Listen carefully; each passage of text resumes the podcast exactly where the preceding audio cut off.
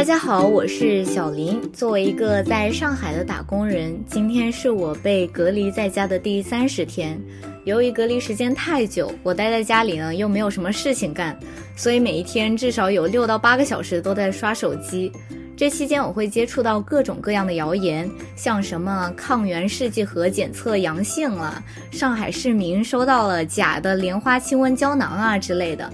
但后面就会发现，一个叫“上海网络辟谣”的公众号已经把这些内容全都辟谣过了。但还是那句老话，造谣一张嘴，辟谣跑断腿。这些天来，我听到过太多太多和新冠疫情的谣言，还有一些含糊不清的说法。这些内容在网络上肆意传播，传播到最后，连传播者都不知道它最初的源头是在哪里。所以我今天又请来了一梦白小播客的主播庄生来聊聊普通人应该如何应对新冠疫情，做好消毒和防护这件事情。庄生的本职工作是天津一家医院感染科的医生。我大概列了二十几个问题，希望请庄生从专业的角度给到解答。那先请庄生来打个招呼吧。大家好，我是老朋友庄生。我想先问一下你，嗯，你有没有进行一些魔幻的消毒操作呀？我呀，我好像没吧。哎，八四配清水这个算吗？应该也是正常的一个配比比例吧，就一点点八四加整瓶的清水。嗯，就是我我就说，其实大家心里再怎么害怕，就是那些奇葩的防护手段。我觉得我都特别能理解，我绝对不会嘲笑，因为我们早就走过一遍这种心路历程了。就是武汉那会儿疫情刚开始的时候，那我们防护用品都没有嘛，我们还得正常的接诊那疑似病人。那会儿我们就是非常害怕回到家会传上家里的人，就像我们医院没有宿舍，那我必须得回家住。那家里大家都是老的老小的小，所以当时我们回家就是一种。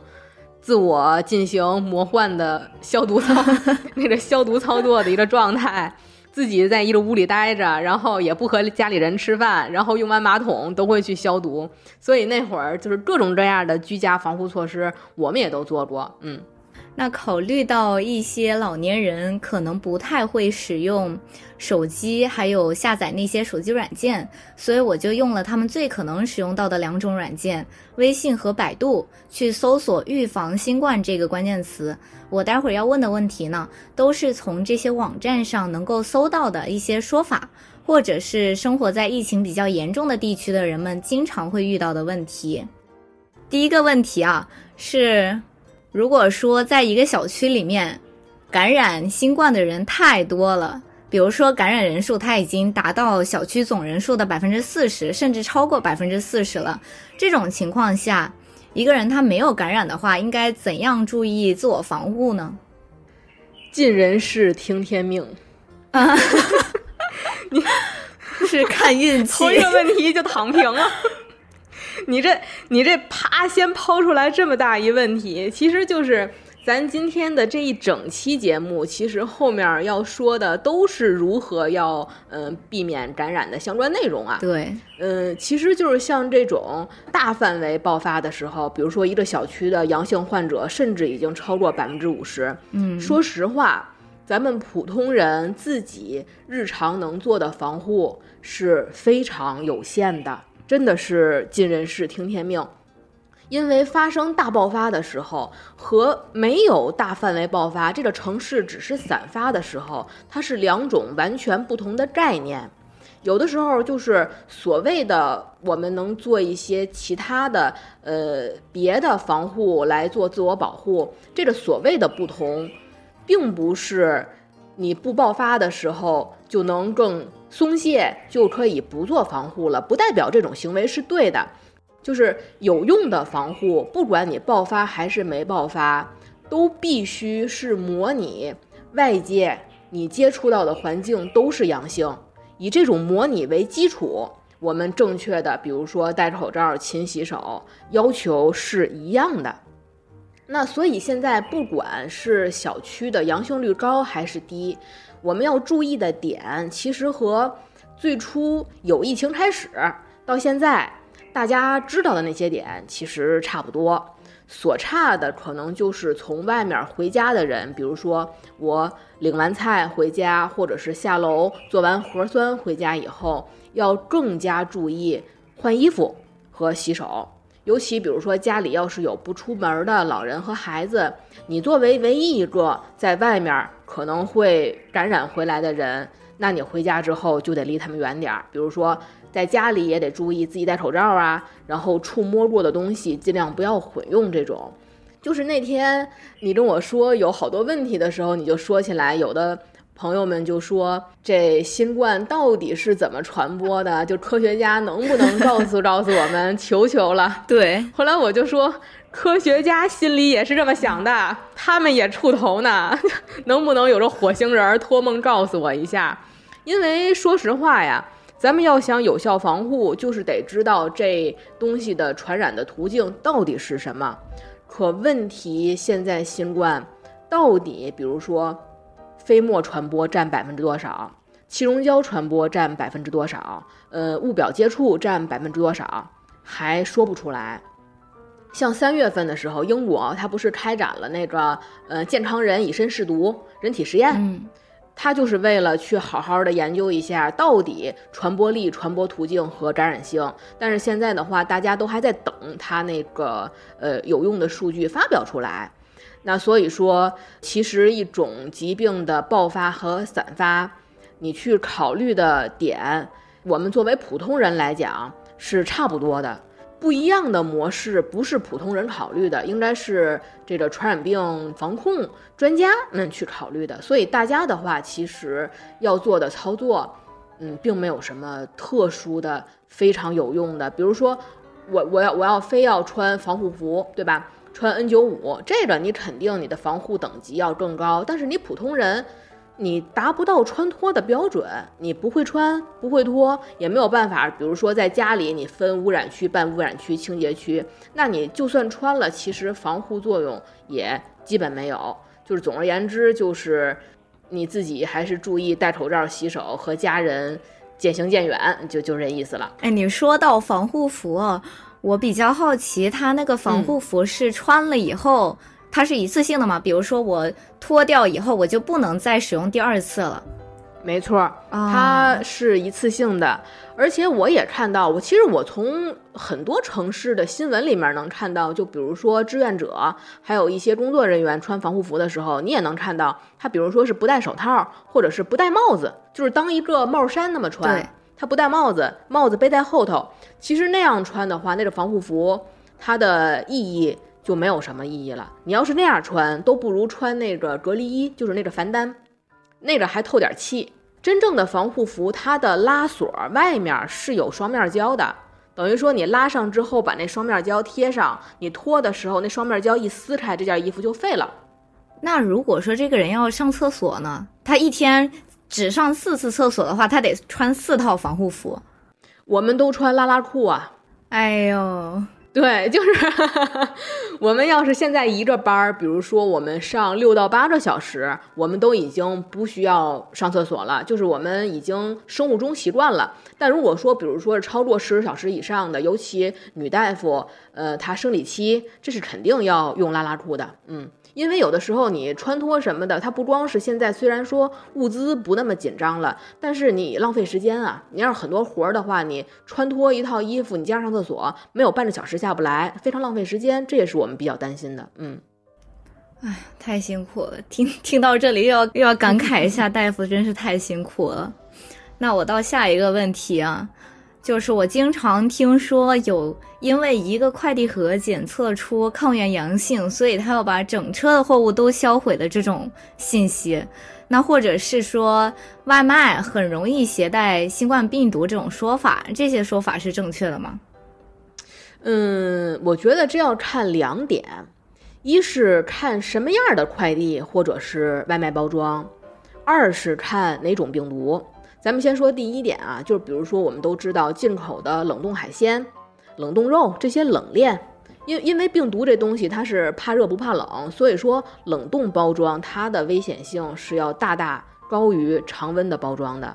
然后常温的话呢，咱们就要看病毒的分型，比如说奥密克戎，现在是发现能在常温的塑料表面存活时间最长的型别了。那天我看说的是一百九十多个小时，那差不多是一周，所以说确实是挺危险的。那要说阳性的快递员，比如说接触过的快递，或者说是这一车快递发现了阳性，是不是必须都要销毁呢？其实也不是必须非要销毁，因为这个东西你可以通过放一段时间再拆包装。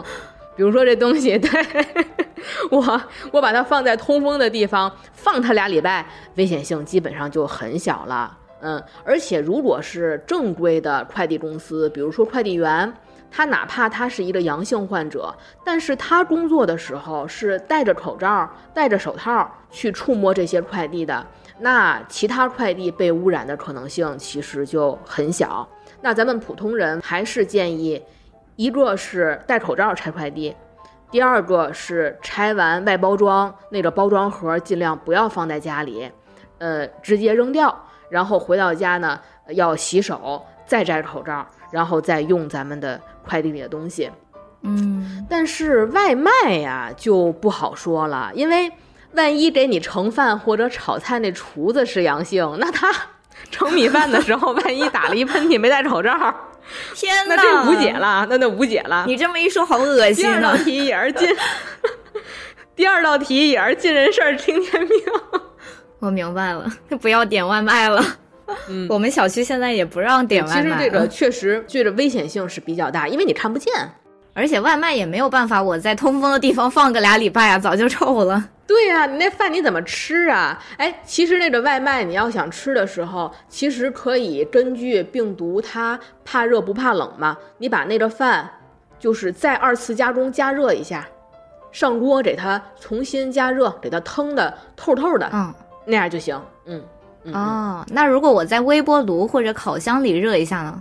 没问题，没问题，因为那天你跟我说在烤箱内能存活吗？我说病毒说我也太难了，在烤箱里肯定不行。它那个新冠病毒现在是这样子的，呃，五十六度三十分钟灭活。嗯，所以说烤箱咱基本上都得二百多度，咱蒸锅的话也得是一百多度，那就蒸个十分钟、十五分钟，烤个十分钟、十五分钟，完全没有问题。只是说你那食材你还能不能吃的问题。那如果说我买了那种速冻包子，我把它冻在冰箱里面，病毒可以失活吗？那病毒存活的时间可就长了，因为一般来讲的病毒也好，一些细菌的保存也好，都是用负二十度长期保存，负六十度就 forever 了。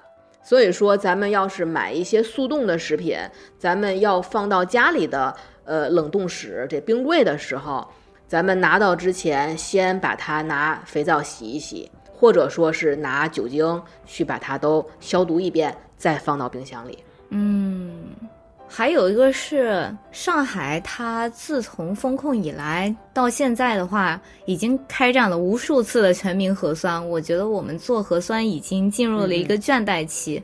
到今天为止，我已经做了十六次核酸了。嗓子眼捅出来老茧了。对呀，就我就封了三十天，做了十六次核酸。但有的时候就发现，这个核酸越做，小区里面的阳性患者越多，导致有些居民就有些逆反情绪了，说觉得有这么多人阳性，是因为在小区里面聚集做核酸导致的。其实我们每一次出门做核酸呢，摘下口罩的时间最长只有半分钟。像是动作比较快的年轻人啊，他口罩一拉一侧一戴，十五秒就做完了。那在这么短的时间里面，有这种感染的风险吗？我觉得还是有的，嗯，因为这个就是咱一开始说的，就是一个城市大规模爆发和散在爆发，就是他在流行病学上面的关注点就是完全不一样的了。嗯，比如说我一个散在爆发的城市，我方圆十米站十个人，然后安全距离一米距离，十个人里面就一个确诊的，那那九个人危险系数很低。那现在一个城市大范围爆发，方圆十米站十个人，八个确诊的，你说剩那俩人那命得多硬啊，对吧？那整个空气里面，那整个空气里面的这个气溶胶的危险性，那就是非常高了。嗯，所以说，一个散在的城市，我按照咱们正常的呃集体大筛采核酸的方法，大家排队摘口罩这样的危险性，和一个已经爆发的小区这样操作的危险性，它这个等级绝对是几何级的一个危险性的增长。然后我觉得，呃，怎么说呢？速度快不快，最重要的一点就是要闭气。嗯，之前我看也有那个网上有说了，因为好多不有一个表情包嘛，嗯就是张大嘴说啊，嗯，大家就说了，就说让大家说张大嘴不要说啊，就是那个时候你要做到闭气，屏住呼吸，这是一个自我保护，就是你也不会。呼气、打喷嚏影响别人，然后别人比如说打完喷嚏之后，你也不会说马上就吸进去。对，所以说大家做到测的时候，闭气、屏住呼吸是非常重要的。嗯，如果说要是你已经看到了你前面测的那个人他打喷嚏了，嗯咳嗽了，那后面那个人最好稍微多等一会儿再过去，不然确实是挺危险的。嗯，我现在下楼做核酸，我都非常谨慎。但凡就是我后面那个人做完核酸之后没戴上口罩，往外打了一个喷嚏，我就开始狂奔，赶紧跑回家。对对，一定，要是你看到你周围有人打喷嚏的话，一定远离他。你这个喷嚏，它一喷出来那个劲儿啊，能让那个飞沫能喷出去，比如说两米左右，而且它落到地上之后，你的脚踩上也有危险呀。这也有危险所以说，要是你周围人有人打喷嚏，对，那就变成了一个接触性的传播了。啊它的危险性的喷沫掉在地上，你踩上之后带回家了，这就很危险。所以说，一定要离打喷嚏的人远一点儿。而且咱们自己的话，为了能保护其他人，这是一个就是叫咳嗽的礼仪，就是咱们戴着口罩了，一定要戴着口罩打喷嚏和咳嗽，就是自产自销。不要把那个飞沫放出来。嗯有的人就是想摘下来口罩打喷嚏，这是非常危险的。嗯，我们这儿还有一些老年人，就是他可能核酸做完了之后嗓子痒，然后他就做完了之后也不戴口罩，就往着、往这旁边一咳，然后吐一口痰再戴上。对我真的对对对，好害怕。对对对。这个就是，如果只是一个散发的城市，有一些这种小的这个不雅的习惯的话，危险性比较低。像这种一旦已经开始爆发了，大家一定要做好，就是也保护别人，也保护自己。就这样的行为是非常危险。嗯，还有啊，我下一个问题是，我要先说一点，我非常感谢各个城市来支援的医护人员，也知道他们工作呢真的很辛苦。那在这种情况下，保护好自己，别让自己感染，就是对他们最大的帮助了。所以我也想问说，如果一个人他摘了口罩做核酸的过程中，他那个脸啊一不小心碰到了医护人员的这个手套、防护服，或者是他手上拿着的各种各样的工具，那他会不会有感染的风险呢？这个脸碰到防护服还是需要一定的技术要求的，你不去主动拥抱，估计碰不上啊。就主要是手套，嗯主要是手套。那个那测核酸的时候呢，我们就说别光在那玩手机，盯着点医护人员，嗯对吧？你看他是不是做快速手消了？看他是不是忘了？他要忘了的话，你提醒一下啊，对吧？他要是做完快速手消，你稍微等一会儿，等那个手消干了，你再过去。而且，如果你要是担心的话，你可以好说好道，跟大夫说说您再做一遍手消，我这心里害怕。一般来讲，大夫都能理解，就不会和您打架的。所以，只要采样之前，大夫每次都做了快速手消，嗯呃，基本它的风险是很低的，就是落一个心理比较膈应。那回家以后呢，就是可以用酒精棉片擦一下脸啊，或者洗脸啊，就没事儿了。嗯，大夫一般不至于愣把手往人家嘴里捅，那那是不太可能的。就是盯着点儿，大夫一定要做手消。嗯，明白。还有个就是回到家里消毒的这个问题啊，因为我家的消毒水一直都是八四加清水配的，还有一些像是市面上各种各样五花八门的消毒喷雾，这些东西它能不能直接喷到皮肤上消毒呢？因为我们出去像是夏天的话，也就穿个短袖出门。短袖出门完了之后回来，你喷的话也是喷衣服嘛。我是一直都不知道它能不能直接喷到你的皮肤上。这要看成分。如果是含氯的喷雾剂就不行，你往脸上喷八四消毒液，不想活了。如果如果是酒精喷雾剂，还有比如说，嗯，苯扎氯胺、苯扎溴胺喷雾剂，如果你不是过敏性皮肤，没有酒精过敏，没有这些成分过敏，是可以的。嗯，包括衣服也好，直接喷到皮肤上也好，是可以的。但是千万不要叼着烟往脸上喷啊！这是想练成喷火的绝技，还是怎么着啊？这是非常危险。喷衣服的时候也千万不要抽烟。而且相比喷雾啊，我觉得就是往皮肤消毒的时候，我们更建议用酒精棉片或者是酒精棉球去擦拭，嗯，然后自然风干。嗯，大面积的话建议直接洗澡，因为喷雾啊，它一个是危险，你哪怕你没喷火，你喷到眼睛里面它很疼啊。再一个就是喷到皮肤上的时候，这个浓度不好控制，它的效果不会特别好。嗯嗯，而且还有一个问题就是，比如说我用呃外面卖的免洗的一些消毒凝胶，就是人家注明就是可以皮肤外用免洗的，一定要看浓度。就是凝胶，有的时候我注意到一些市面上卖的凝胶浓度是百分之三十到百分之四十，这种消毒凝胶是没有用的。嗯，一定要用浓度在百分之七十五，有效范围是百分之六十到百分之八十这个区间，太低太高都不行。所以千万不要自己尝试自己勾兑、自己制作，全都无效啊！一定要买这个浓度合适的。哦，学会了。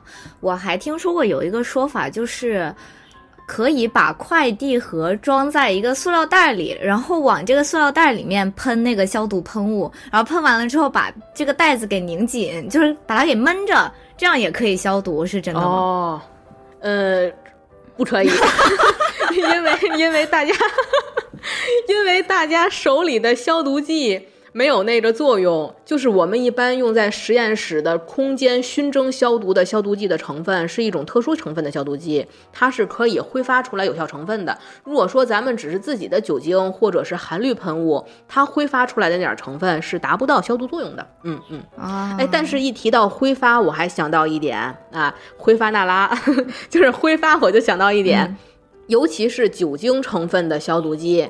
它因为有可能存在挥发问题，存放的时候也千万要远离火源，远离厨房、灶台、电门、打火机。嗯，我以前做实验的时候，在学校就曾经点燃了一盆酒精，那家伙熊熊燃烧，根本就扑不灭，差点把实验室点了。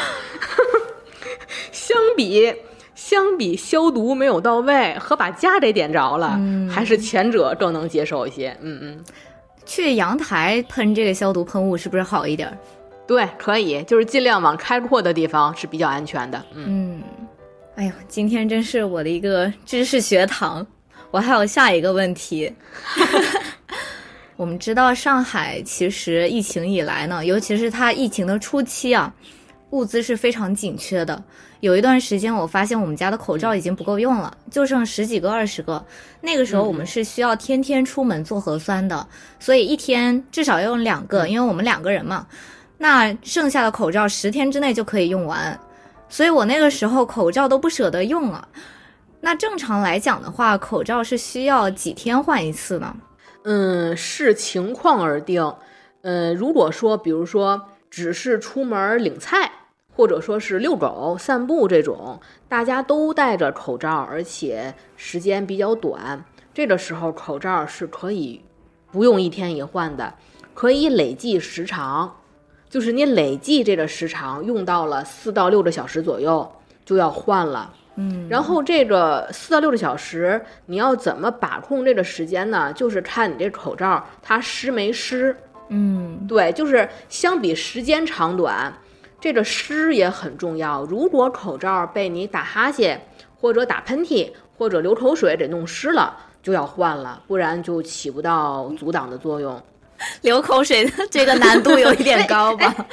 比如说，比如说小朋友啊，比如说小朋友啊，对吧？小朋友流口水了，对，那就要换。呃，如果说是下楼做核酸。对吧？嗯大家人员比较密集，而且会有一个摘口罩的动作。呃，肯定首先是建议是每次都换的，因为周围环境非常的危险。但是如果因为物资紧缺，实在换不了，我们一个也是观察湿没湿，一个是累计时长，还有一个就是这口罩你拿回家以后，你不要玩儿它，对你把它。就是你，你把它这是单不楞的，给它好好的挂在某一个地方，尤其是比如说挂在窗台儿那种比较通风的地方啊，你就把它挂好，让它自然风干，然后也让它空气流通，然后别里外拿手瞎摸，这样的话咱们就能尽量多用那么两三回。还有一个就是口罩，一个是它有阻挡这个飞沫的作用，还有一个就是口罩其实有一个静电吸附的作用。所以大家要是想一个口罩多用几次，千万不要往上面喷消毒剂，嗯呃，就是不要再去人为的打湿它，因为这个打湿它以后会影响它的静电吸附力，而且消毒剂那玩意儿要是残留在上面呢，多辣嗓子呀，对吧？也也不要反复折叠啊，我非要把它折叠成一个钢镚儿那么大，也不要反复折叠，因为摩擦也会影响它的吸附作用。然后那口罩也不要戴在胳膊上当袖章啊，这些毛病都要板。你只要别玩它，这个口罩还是能用那么两三次的。嗯，我现在每次回家，我都是直接把它就找个塑料袋给它装在那边，然后出门的时候再把它给取出来戴上。如果说要是条件允许的话，我觉得还是在通风的地方让它通通风比较好。啊嗯，如果说要是条件不允许，对，也可以把这口罩就是左右对折一下，嗯，然后把它放在一个袋子里面，你让它稳当的放着也行，我等录完这一期，我就把它弄到阳台去。晾一晾。还有一个说法是从武汉疫情一直到现在都存在的一个说法，就是戴很多层口罩有用吗？不建议，非常不建议戴多层口罩，因为首先是刚才咱说的这个静电吸附作用，你两个口罩它互相摩擦就会影响。然后还有一个就是戴口罩最重要的就是密闭性，它得跟你的脸越严丝合缝越好。但是多层口罩你一相互摩擦，就肯定不如一层口罩那么服帖，它容易漏缝儿。嗯，那那样的话，你就不如戴一层了，你把它一层戴严实了。其次呢，那玩意儿太缺氧了，就是你漏缝儿虽然不安全，但你不至于憋死。我们以前其实刚开始的时候也戴过双层口罩，就是里面戴 N95，然后穿防护服，外面再戴一个医用外科。那叫一个严实，整个一个贴加关，自杀式防护。那样的话会损伤你的肺，所以说我们现在非常不建议戴多层。呃，哪怕是医护人员，比如说发热门诊的呃大夫、护士，我们现在都只是戴一层 N95 就足够了。如果说就是我就想多戴几层，我这个害怕，我也不怕憋死，我就害怕感染。要这样子的话，一定要把防护力高的口罩戴在里面儿。嗯，比如说 N 九五戴在里面，医用外科戴在外面，或者说医用外科戴在里面，家里的那种呃棉布、纱布的口罩戴在外面，哎，就是这个防护等级一定不能反过来，是这样子。啊，还有一个问题呢是，虽然说我到现在并没有天天做核酸啊，我三十天就做了十六次嘛，但是在不做不做核酸的这个时间里面，我们也是要做抗原的，要么核酸，要么抗原。嗯，但我又听说抗原它假阴性的概率很高，就是你测完虽然它显示是阴性，但是你就是阳性患者也有可能，这个是真的吗？抗原的检测结果，如果要想跟核酸比，嗯它肯定不如核酸准。嗯，它的优点就是快。呃，但是其实它所谓的假阴性呢，是没有假阳性率高的。一般的就是快速筛查产品，比如说呃验孕验孕试纸，呃肝炎或者是这个这个这个风疹这些呼吸道五联检这种病毒的这个试纸板儿，和咱们现在的嗯、呃抗原检测的这个胶体金法，看一道杠两道杠，原理都是一样的。对这种东西，它的宗旨就是宁可错杀一千，也不放过一个。所以说，其实相比假阴性，还是它的假阳性。呃，比较高一些，假阴性的问题，一个就是受限于，因为现在咱们抗原是自己在家里自己测，所以你取的位置可能不太好，这个有可能在你的操作技术上会存在假阴性，但实际上这种东西它的假阳性率其实是比较高的，反而比如说一些我们要无限提升它的准确率的一些检测方法，那伴随而来的问题才是假阴性就容易漏检。但是我觉得通过了国家标准的抗原试剂准确率都还行，就算是它有一些这个假阴性、假阳性的问题，都是在呃能接受的范围之内。只是说咱们现在用的人太多了，你的基数大，一乘以百分之零点几，那人就显得就好像很多一样。嗯，啊，我的下一个问题其实跟第一个问题有点相似，就是说如果小区里面有很多阳性患者。刚刚好有一个人，他家对面有这个洋楼了，那他是应该经常打开窗户通风呢，还是说把这个门和窗关得紧紧的，不要让对面的空气进来呢？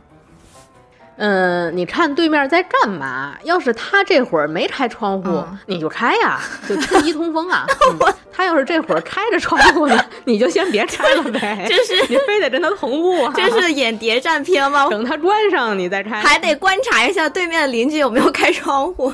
呃，这个还是咱们首先就是一到两米的安全距离啊，因为我觉得咱们就算人口密度再大，也不至于说打开窗户就能往人家伸胳膊那种距离吧，就是都得是几米开外。那样子的话，就算风能把病毒吹过来，它的浓度肯定会被吹散的。所以不谈剂量谈毒性都是耍流氓，对吧？嗯，这种危险性。不是特别高，嗯，除非要是那种就是打开窗户挨门挨户就快能亲上了那种距离，那样是比较危险的。那样的话就别同步开窗了，就是 轮流开窗。嗯，还有一个说法也是很类似，就是说什么如果你家对面有垃圾站的话，你得赶紧把这个门窗给关上，不要让垃圾站的空气飘过来。嗯，同理，看安全距离，那谁们家住垃圾站，跟垃圾站那垃圾距离一米啊，对吧？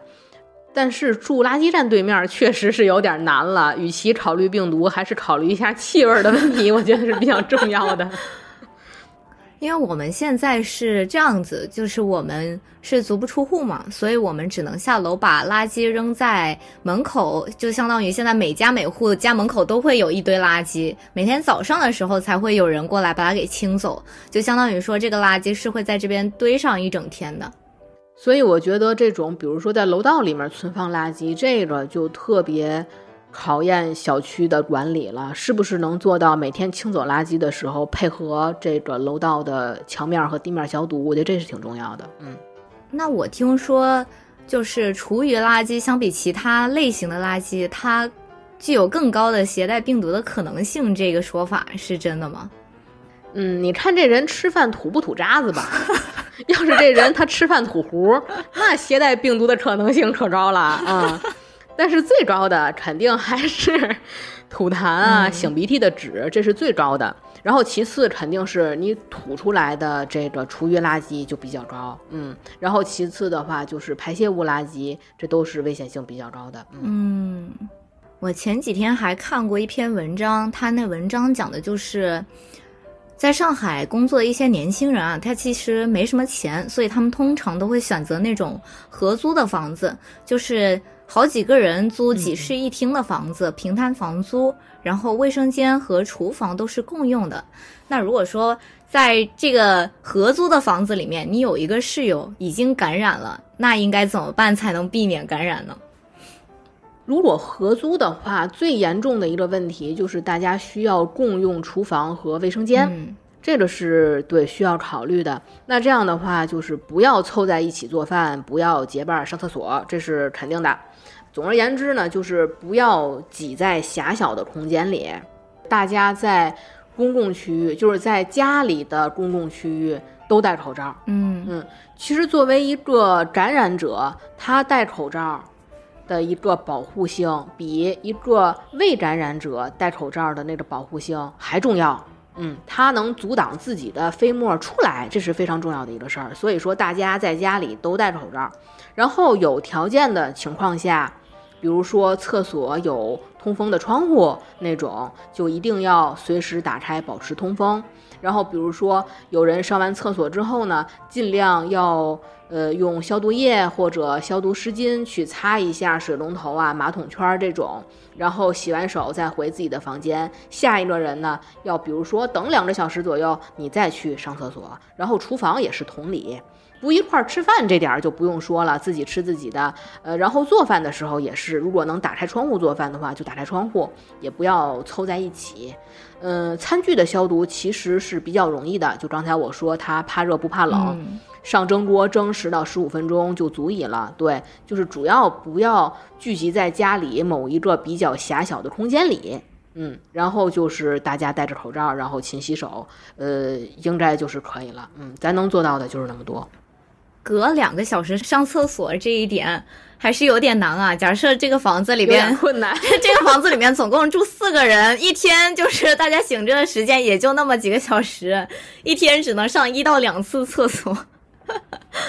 所以这个厕所的问题确实是比较难，而且有好多楼房里面它是没有那个通风的窗户的嘛，这确实是一个问题。那就是上完厕所以后，这个记得擦马桶，就是你猫弱的地方吧，就是大家上完以后都这样，就是把自己摸过的地方记得拿消毒巾擦一下，然后冲厕所的时候一定要盖上盖儿冲，嗯，不要敞着，这样子的话，咱们就是尽量做到这些。刚刚提到的，我看的那篇文章里面呢，其实就是有一个女孩，她有一个室友感染了，所以她就非常小心，晚上睡觉的时候也要戴着口罩。这个是必要的嘛？就如果说你的室友感染了，你睡觉的时候最好也戴着口罩。他跟他室友睡一屋吗？应该不睡一屋，就是分开的。他要不睡一屋，问题不大，就是自己的房间自己，嗯，这个经常通风，问题不大啊。那如果说啊，就是一家三口，那爸爸妈妈没有事情，就是他们的小孩感染了，而且这小孩还特别小，可能三岁以下，或者说甚至就几个月大，还要喂奶的那种。那小孩的话，你得给他喂饭吧，给他洗澡，然后帮他上厕所，他不能跟成年人一样隔离开来。那同住的父母应该怎么做才能避免感染呢？嗯，这就太难了。刚才我就说了，其实最重要的就是患者他戴上口罩，防止自己的飞沫喷出来，这是最重要的。那小朋友太小了，他肯定不能长时间的戴口罩。而且排尿排便也得父母去操持，那这确实是挺难的。那只能是父母自己，呃，戴好口罩，然后猫完孩子自己洗手、换衣服，然后这个手消以后再自己摸脸吃饭这种。嗯，这确实是更难一些。哎，那同住的父母可以自己买防护服穿上吗？还是那句话，你不能正确的穿脱，你穿防护服的。这个意义就很低了，嗯，还有一个说法是，就说你待在家里面最好经常用那种消毒液倒到下水道还有马桶里面来消毒，这种做法是对的吗？千万不要倒啊！万一有化学反应产生气体，那那那太容易，那一不小心就把自己送走啊！那那，尤其说过很多次。八四消毒液啊，含氯消毒液千万不能和洁厕灵同时使用。那化学方程式是不是都还给化学老师了？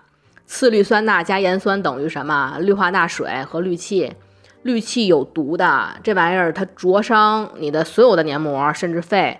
这个氯气灼伤非常严重啊！而且就算它没有氯气，那消毒液挥发那多味儿多熏得慌啊！所以说。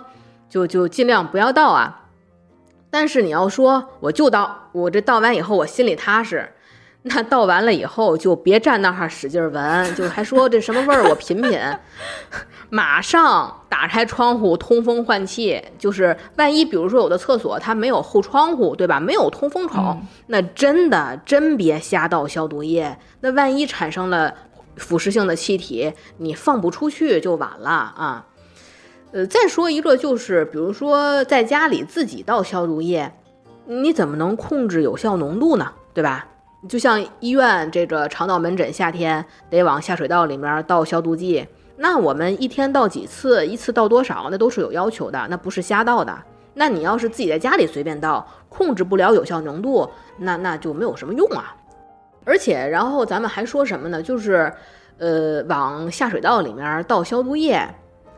你是怕的是什么呢？你是怕，比如说这个病毒在尿里或者是在这个便便里面它飞出来了。咱要说一般这种啊，它飞不出来。说说实话，这个尿便的传播呀，虽然咱们能在尿便里面检测出活病毒，而且咱们说实话，咱们不能盖棺定论啊，就说尿便它不能传播。它是有传播风险的，咱们要进行防护，但是主要还是归到就是接触性传播那项，对，比如说就是这个便便便或者是尿，它蹭在了马桶圈上啊，被另一个人又带到身上了这种，在什么情况下这个病毒能从固体和液体里面飞出来呢？就是给它立，嗯啊，给它立，比如说刚才我说的马桶为什么要盖着盖儿冲？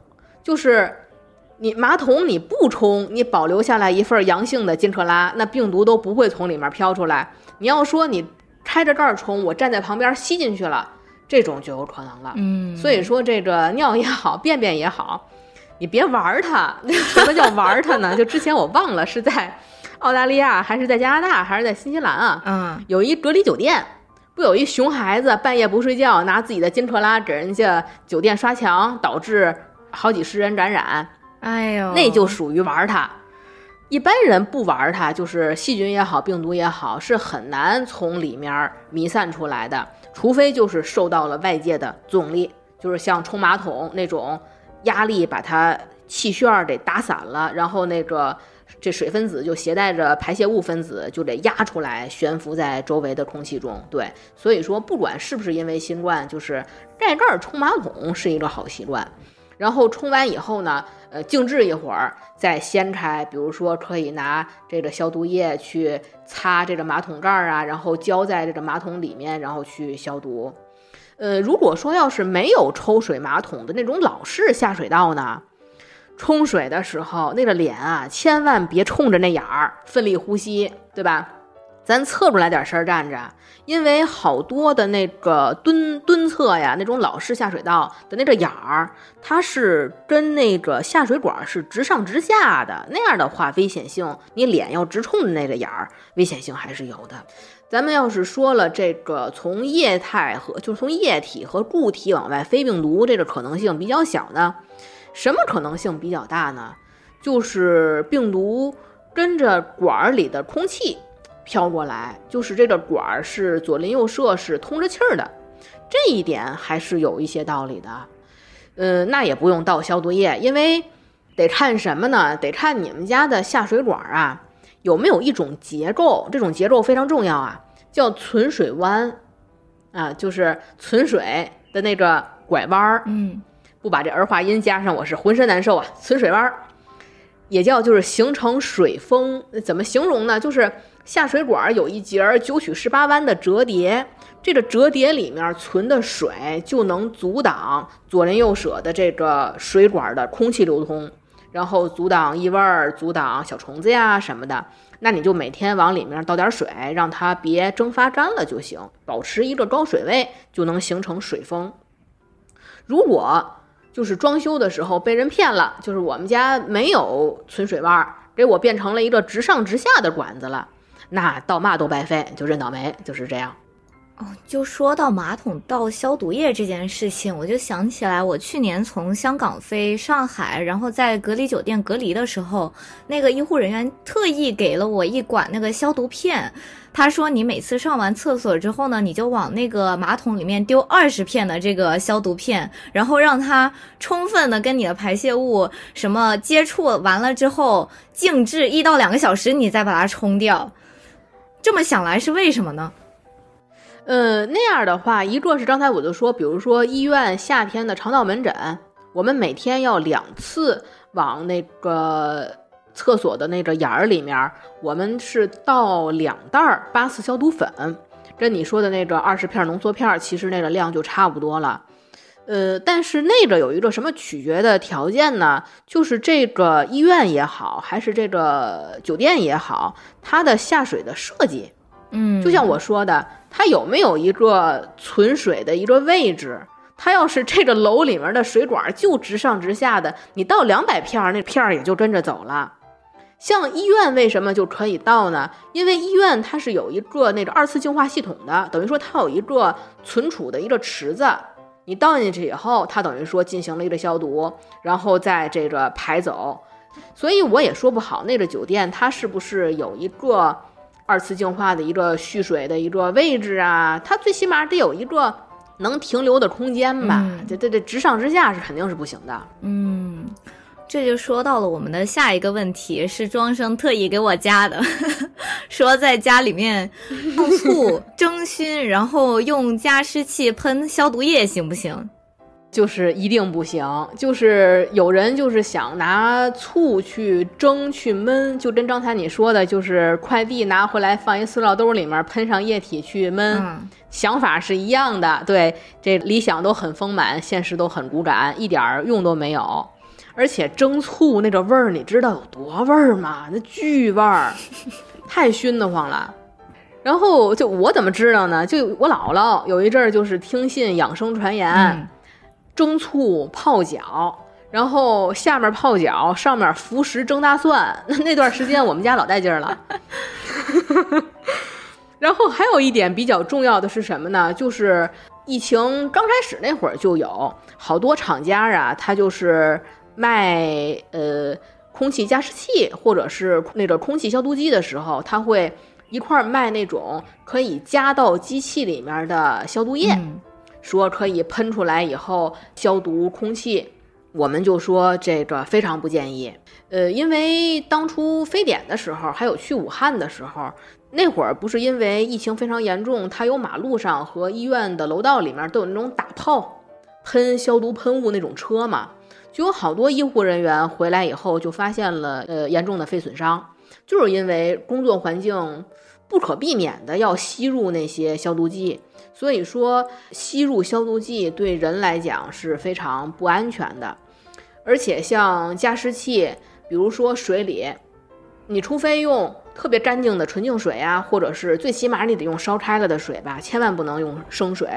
因为本来那个细菌病毒在水里面飞不出来，消毒剂在水里面飞不出来，你非着人家打散了，打散了以后变成悬浮颗粒往出喷，那吸不进肺里其实对不起你。所以说这个家庭空气消毒，我们建议还是通风换气为主。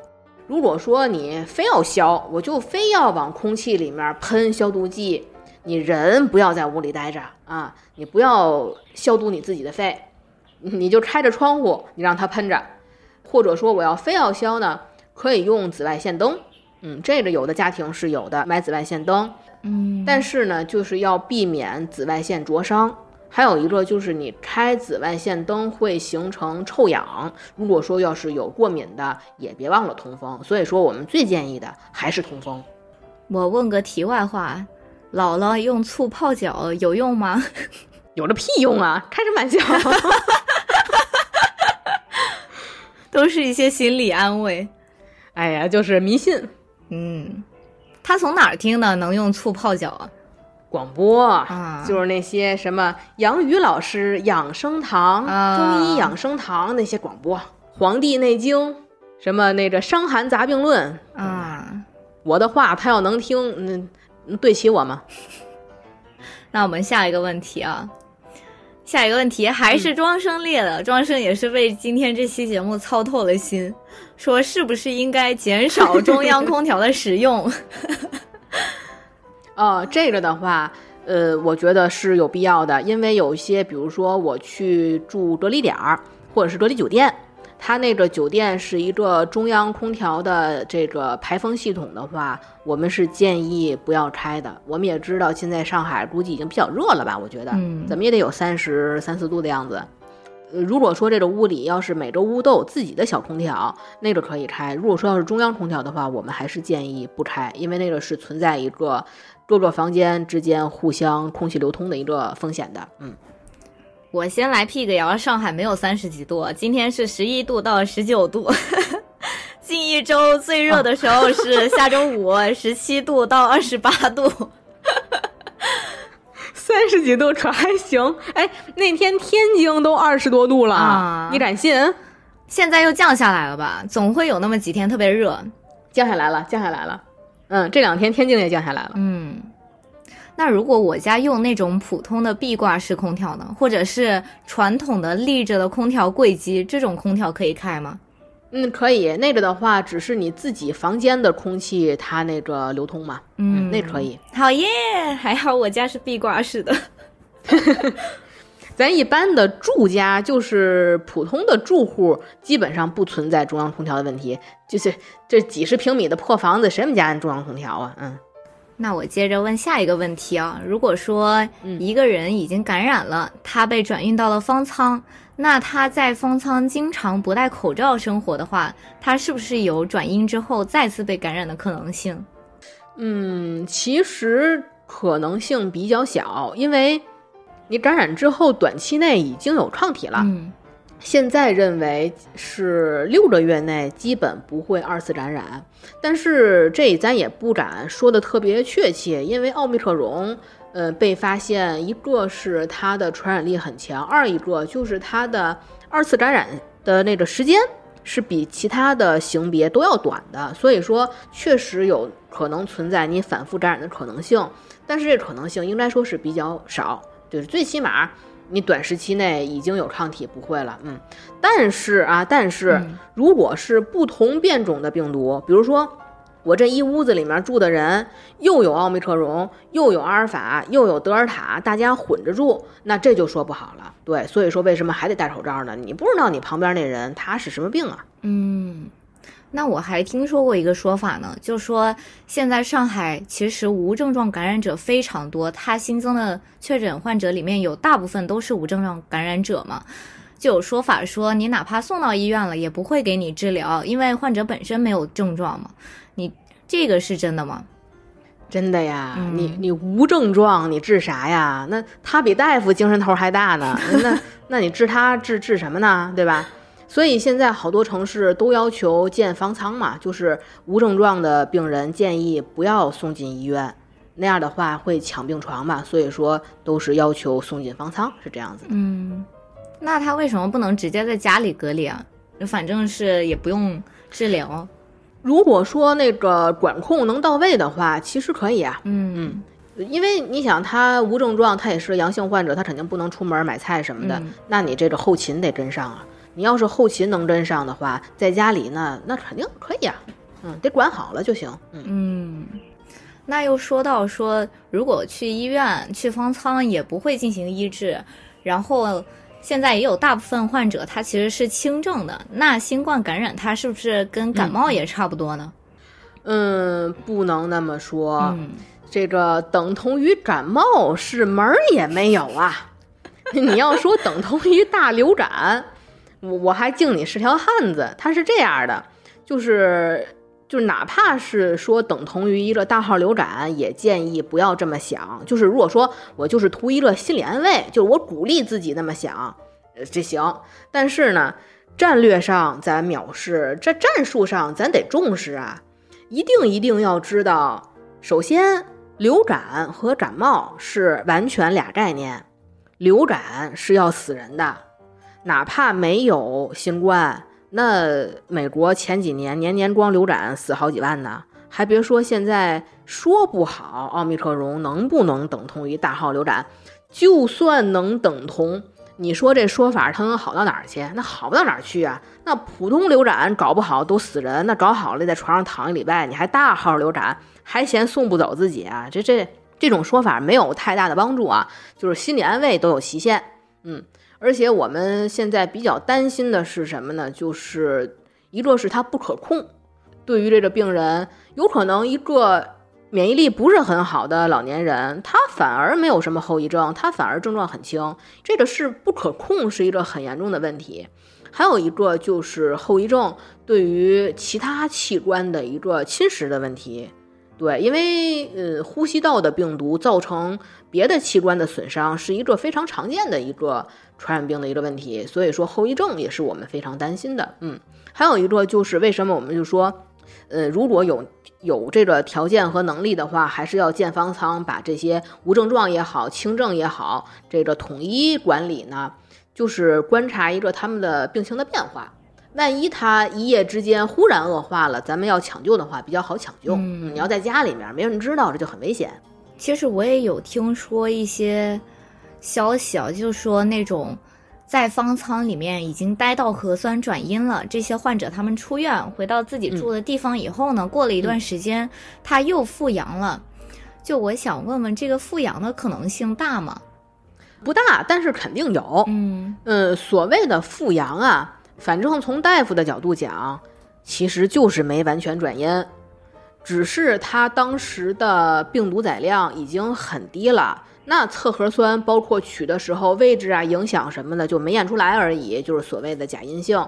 那这种病人回到家之后复阳也是有可能的，所以现在一般的病人就算出院回家了，还会再要求隔离两周左右，然后这两周时间内再反复的测几次核酸，就是为了防止这个现象的发生。嗯，还有一个是我看，自从有疫情以来到现在。我们所有的地方都在鼓励打新冠疫苗嘛？那如果说是一些年纪比较大的老人，七十岁以上了、八十岁以上了，他本身也有一定的这个基础疾病，这种老人他有必要接种新冠疫苗吗？嗯，我觉得还是有的，因为疫苗一个是我们希望能预防感染，还有一个非常重要的作用就是防重症嘛。嗯嗯，就是看高龄到什么程度，比如说老年人平时的体质是怎么样的，那老年人打疫苗，有的疫苗的反应啊，还别说老年人了，那年轻小伙子发烧发的都爬不起来炕，那这老年人打完再给人送走，嗯，那就别打了。嗯呃，如果说这老年人平时体质挺好的，就是该打还是打。嗯，而且就是现在其实几种疫苗大家已经打了那么多次了，有一个心理的一个概念，就是哪个哪个哪个原理的哪个品牌的疫苗反应比较强，哪个反应副反应比较弱，可以打那个弱的嘛。那要是说家里，比如说老年人就是身体非常不好，就像我姥姥，她是半身不遂，而且就是非常严重的基础病，她就没打。嗯那这样的话，我们照顾他的人就争取自己做好防护，然后争取别给老人传上，就是这样子的。嗯，我到现在也都还没打新冠疫苗呢。哎，那你怎么没打呢？就是小区没有那个来家里挨门挨户统计吗？没有啊，我只是偶尔路过那个地铁站的时候看他有宣传，但是我就懒得去嘛。因为我之前有一个朋友，他去打了之后，他说副反应特别严重，他就整整在家里面躺了两天。然后我就想说，我平常有空的时间也就周末这两天，那我躺完这两天，我马上又要上班了，这我可不行，所以就一直拖拖到现在都没打。嗯，但是我们有的同事，他比如说打的是那个一针的那个腺病毒的疫苗，他的反应是挺大的。你想，一个二十多岁的人躺炕上高烧三十九度躺三天，那是挺严重的。嗯，就像这种的话，老年人就不要选打这种，就打那个比较轻的那种就好。哦，对对对，我那个朋友就是打了这个一针的，然后当时那个医护人员还特地跟他确认了他的年龄，就是看他年轻才给他打的。对那个的副作用基本上十个人打完得有八个躺倒。哎呦，我们到最后一个问题啊，嗯，上海呢，其实它病毒蔓延的实在是太快了。前段时间，几乎我们每一天起来都能看到新增一两万的感染者，这两天有点降下来了，每天新增八千多例无症状感染者这样子。感染新冠已经不再是去年那样多么稀奇的一件事儿了，而且现在感染的渠道多种多样，感染者他不一定是参与了多人聚会感染了，他可能就是去了趟菜场，去了趟超市，然后下楼拿个什么东西，他就感染了。所以我也想请庄生留一段话给感染新冠的患者们，给他们一些力量。嗯，其实那天小林同学跟我说完这件事儿呢，我就很纠结，要说怎么说这段话，因为只要我们还是没有被感染的这个呃双引号局外人，当然说我们现在都是局内人啊，但是我们现在都目前没有被感染，那我们去鼓励安慰患者的话，都有一些嗯站着说话不腰疼的嫌疑。就是尤其作为医务工作者，就同时既要去抗击疫情，我们也和普通人一样担心自己和自己的家人被感染，有这种恐惧的心理，就让我想到一个如此破碎的我，如何去拯救一个同样破碎的你。但是啊，但是啊，因为我们作为一线工作者，我们真的很想尽可能的去给病人。增添信心，还有提供帮助。那我们现在其实都是受害者。那我们都是受害者的时候，就更要抱团取暖。一加一是能大于二的。就像为什么在方舱里面，医护人员会和病人玩啊、拍视频呐，或者是跳舞啊什么的。那苦中作乐也是抗争。哪怕被感染了，事实已经发生了，那咱们就要接受它，然后正视它，去和它抗争。有负面情绪都很正常，医护人员也很正常，病人也很正常。但是越是这种时候，我觉得越不能被负面情绪完全的支配和吞噬。我们知道，作为患者，肯定会觉得很孤独，会焦虑，会痛苦。但是我们也知道，你们每一个人都是绝望境地下的英雄，所以医护人员会一直和你们同在。大家能和我们一起努力，不要慌，不要放弃。相信寒冬一定会过去。